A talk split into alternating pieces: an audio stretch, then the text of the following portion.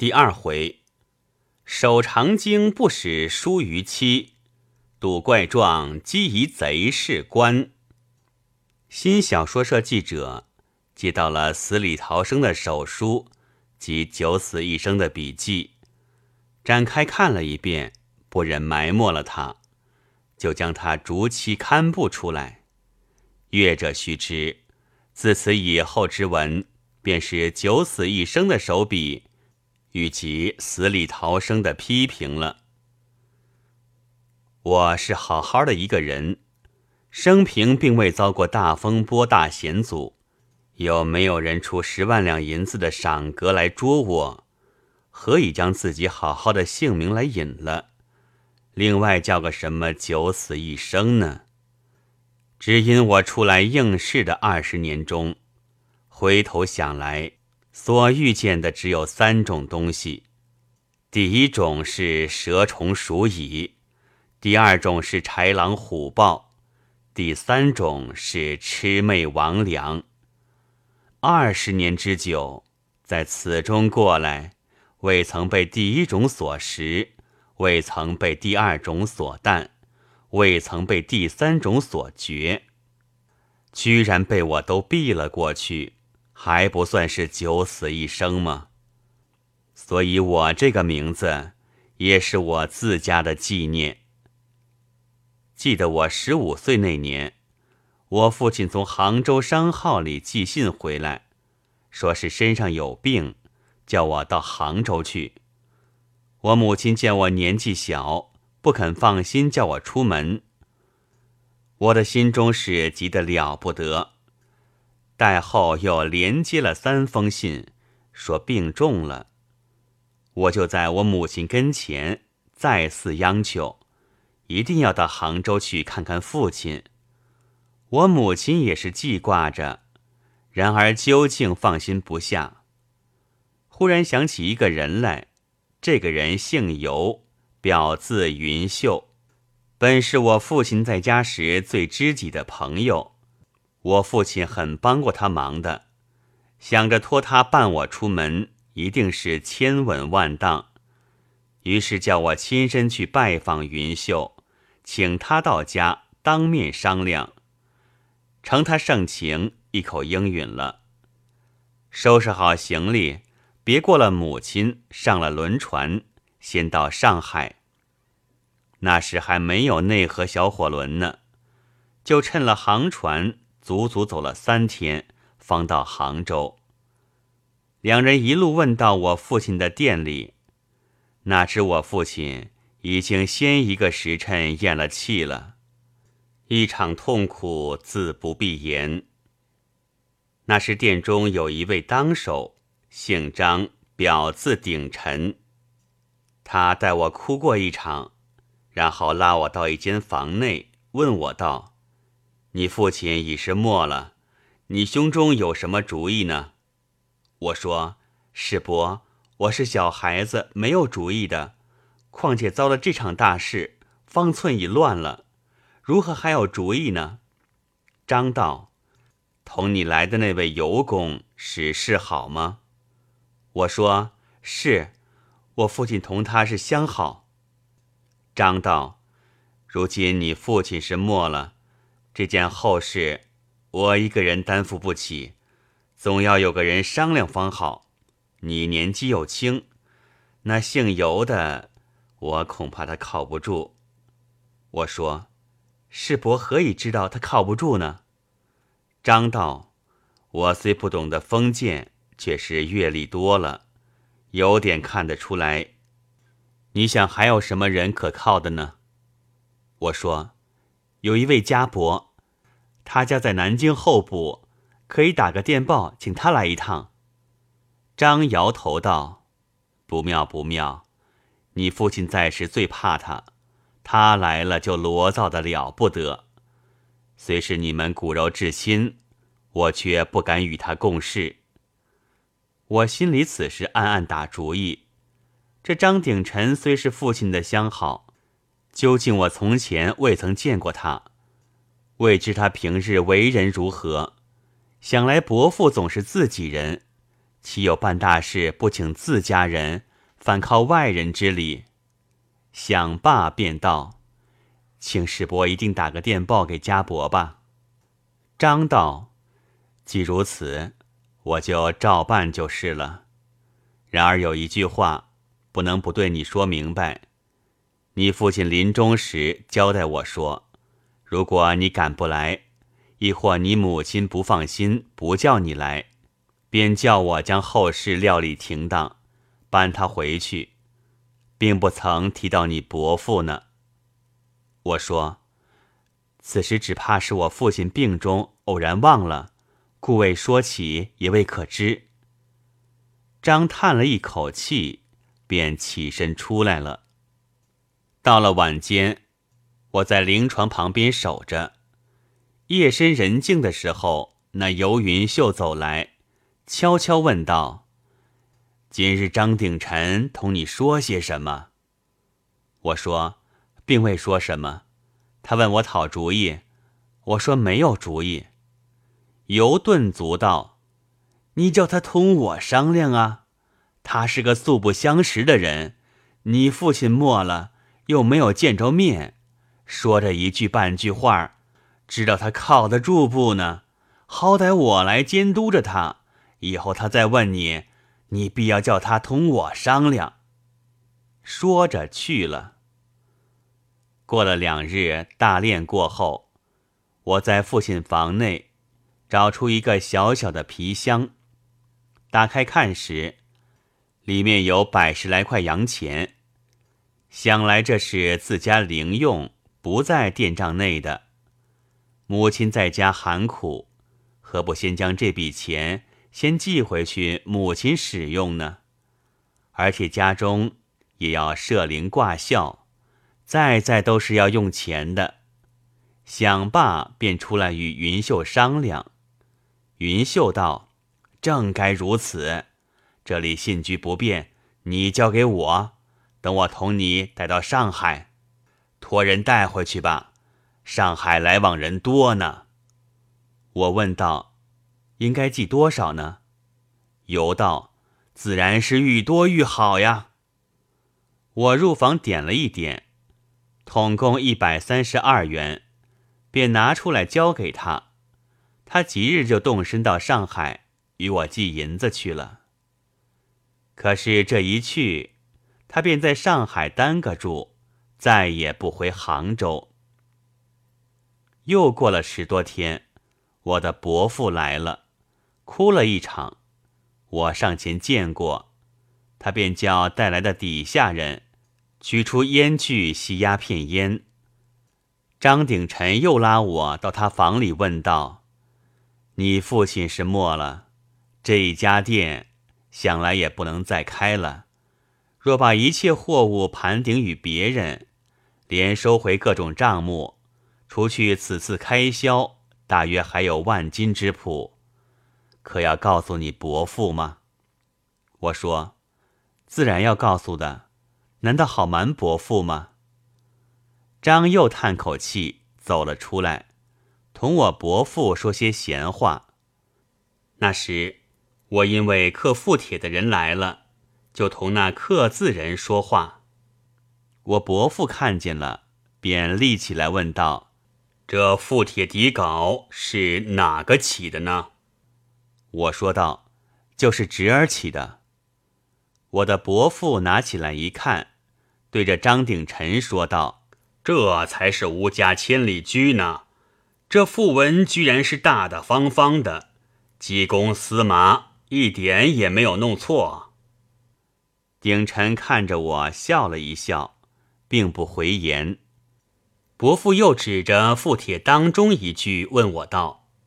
你父亲今年四十五岁，自然应该做享受四十五岁，为甚你却写作春秋四十五岁呢？我说道：“四十五岁，只怕不便写作享受。有人用的是享年两个字，侄儿想去，年是说不着想的。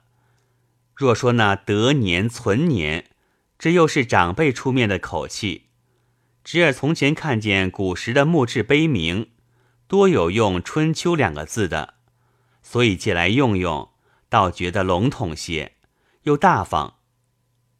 伯父回过脸来，对鼎臣道：“这小小年纪，难得他这等留心呢。”说着，又躺下去吃烟。鼎臣便说起盘店的话，我伯父把烟枪一丢，说道：“招招，盘出些现银来，交给我，带他带回去。”好歹在家乡也可以创个事业啊。商量停当，次日张鼎臣便将这话传将出来，就有人来问，一面张罗开掉。过了一个多月，事情都停妥了，便扶了灵柩，先到上海。只有张鼎臣因为盘店的事未曾结算清楚，还留在杭州，约定在上海等他。我们到了上海，住在长发站，寻找了云秀，等了几天，鼎臣来了，把账目银钱都交代出来，总共有八千两银子，还有十条十两重的赤金。我一总接过来，交与伯父，伯父收过了，谢了鼎臣一百两银子。过了两天，鼎臣去了。临去时，执着我的手，嘱咐我回去好好的守制独理，一切事情不可轻易信人。我委委的应了。此时我急着要回去，怎奈伯父说在上海有事，今天有人请吃酒，明天有人请看戏，连云秀也同在一处，足足耽搁了四个月。到了年底。方才扶着灵柩，趁了轮船回家乡去。及时择日安葬，过了残冬，新年初四五日，我伯父便动身回南京去了。我母子二人在家中过了半年。原来我母亲将银子一起都交给伯父带到上海，存放在妥当钱庄里生息去了。我一向未知，到了此时，我母亲方才告诉我，叫我写信去支取利息。写了好几封信，却只没有回音。我又问起托云秀寄回来的钱，原来一文也未曾接到。此事怪我不好，回来时未曾先问个明白。如今过了半年，方才说起，大事误事。急急走去寻着云秀，问他缘故。他涨红了脸，说道：“啊，那是我一到上海就交给信局寄来的，不信还有信局收条为凭呢。”说罢，就在账箱里、户书里乱翻一阵，却翻不出来。又对我说道：“怎么你去年回来时不查一查呢？只怕是你母亲收到了，用完了，忘记了吧？”我道：“家母年纪又不很大，哪里会善忘到这么着？”云秀道：“那么我不晓得了。这件事幸而碰到我，如果碰到别人，还要骂你撒赖呢。”我想想，这件事本来没有凭据，不便多说，只得回来告诉了母亲，把这事搁起。我母亲道：“别的事且不必说。”只是此刻没有钱用，你父亲剩下的五千银子，都叫你伯父带到上海去了。屡次写信去取利钱，却连回信也没有。我想你已经出过一回门，今年又长了一岁了，好歹你亲自到南京走一遭，取了存折，支了利钱寄回来。你在外面也去个机会，谋个事。终不能一辈子在家里坐着吃啊！我听了母亲的话，便凑了些盘缠，付了轮船，先到了上海，入站歇了一天。你坐了长江轮船往南京去，这个轮船叫做元和，当下晚上一点钟开行，次日到了江阴，夜来又过了镇江。一路上在舱外看江景山景，看得倦了，在镇江开行之后，我见天阴月黑，没有什么好看，便回到房里去睡觉。睡到半夜时，忽然隔壁房内人声鼎沸起来，把我闹醒了。急忙出来看时，只见围了一大堆人在那里吵，内中有一个广东人在那里指手画脚说话。我便走上一步，请问甚事。他说：“这房里的搭客偷了他的东西。”我看那房里时，却有三副铺盖。我又问：“是哪一个偷东西呢？”广东人指着一个道：“就是他。”我看那人时，身上穿的是湖色熟罗长衫，铁线袈裟马褂，生得圆圆的一团白面。唇上还留着两撇八字胡子，鼻上戴着一副玳瑁边墨金眼镜。我心中暗想：这等人如何会偷东西？莫非错疑了人吗？心中正这么想着，一时船上买办来了，账房的人也到了。那买办问那广东人道：“捉贼捉赃啊？你捉着赃没有呢？”那广东人道：“赃是没有，然而我知道一定是他。纵使不见他亲手偷的，他也是个贼伙。我只问他要东西。”买办道：“这又奇了，有什么凭据呢？”这时那个人嘴里打着湖南话，在那里王八羔子的乱骂。我细看他的行李，除了衣箱之外，还有一个大帽盒，都沾着。江苏吉普县正堂的封条，板壁上挂着一个铁带，插着一个紫花印的文书壳子，还有两个人，都穿的是蓝布长衫，像是个底下人光景。我想，这明明是个官场中人，如何会做贼呢？这广东人太胡闹了。只听那广东人又对众人说道。我不说明白，你们众人一定说我错疑了人了。且等我说出来，大众听听啊！我父子两人同来，我住的仓房是在外面，房门口对着江面的。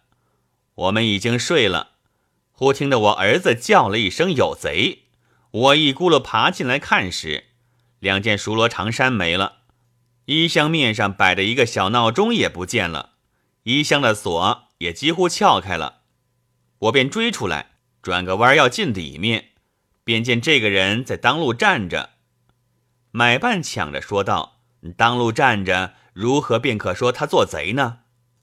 广东人道：“他不做贼，他在那里待做贼的望风呢。”买办道：“晚上睡不着，出去望望也是常事，怎么便说他望风？”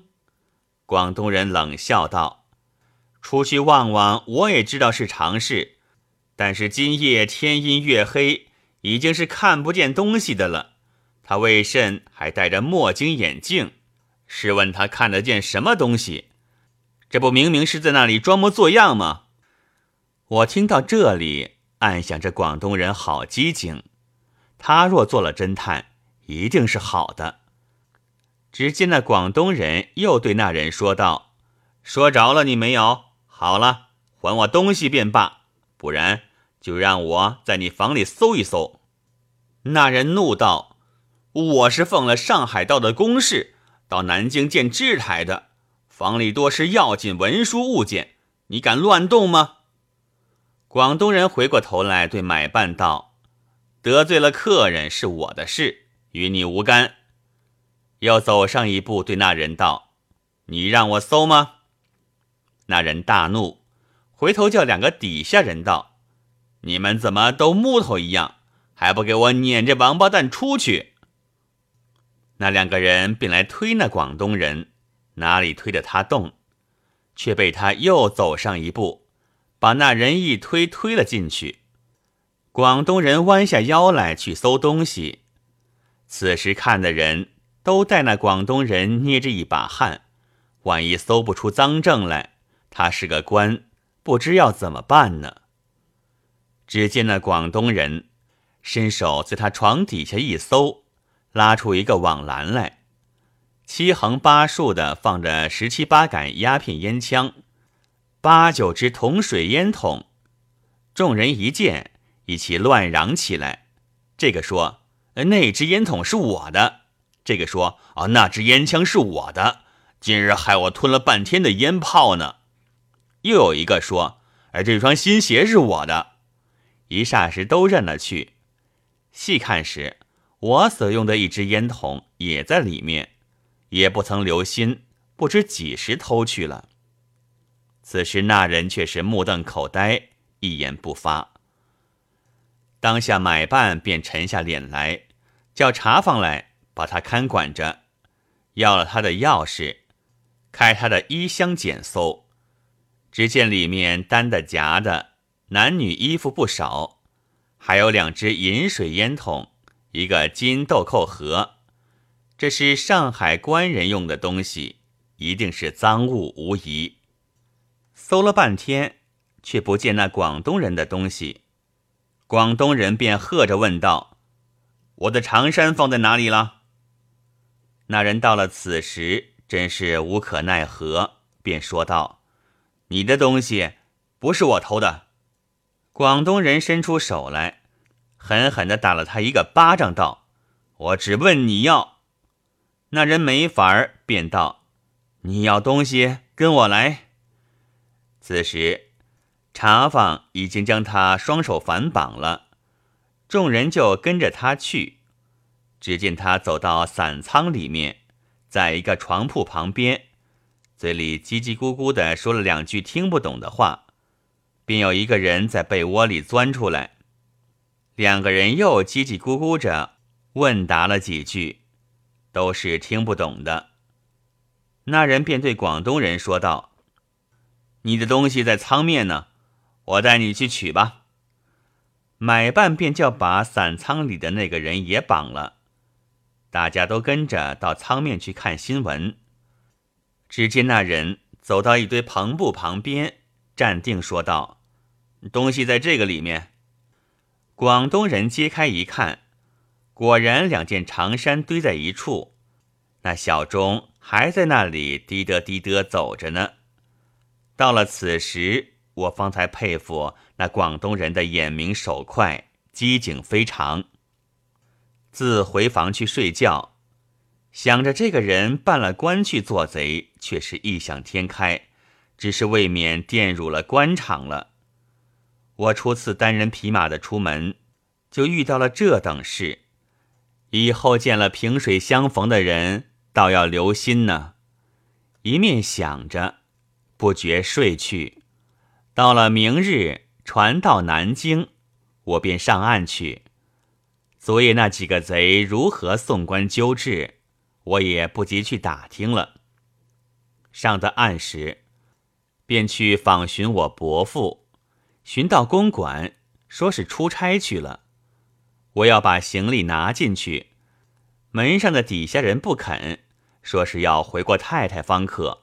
说着里面去了，半晌出来说道：“太太说，直少爷来到。”本该要好好的招呼，因为老爷今日出门西奉差下乡查办案件，约两三天才得回来。太太又向来没有见过少爷的面，请少爷先到客栈住下，等老爷回来时再请少爷来吧。我听了一番话，不觉呆了半天，没奈何，只得搬到客栈里去住下，等我伯父回来再说。只这一等有分教，家庭为骨肉，车力遇天涯。要知后事如何，且待下文再记。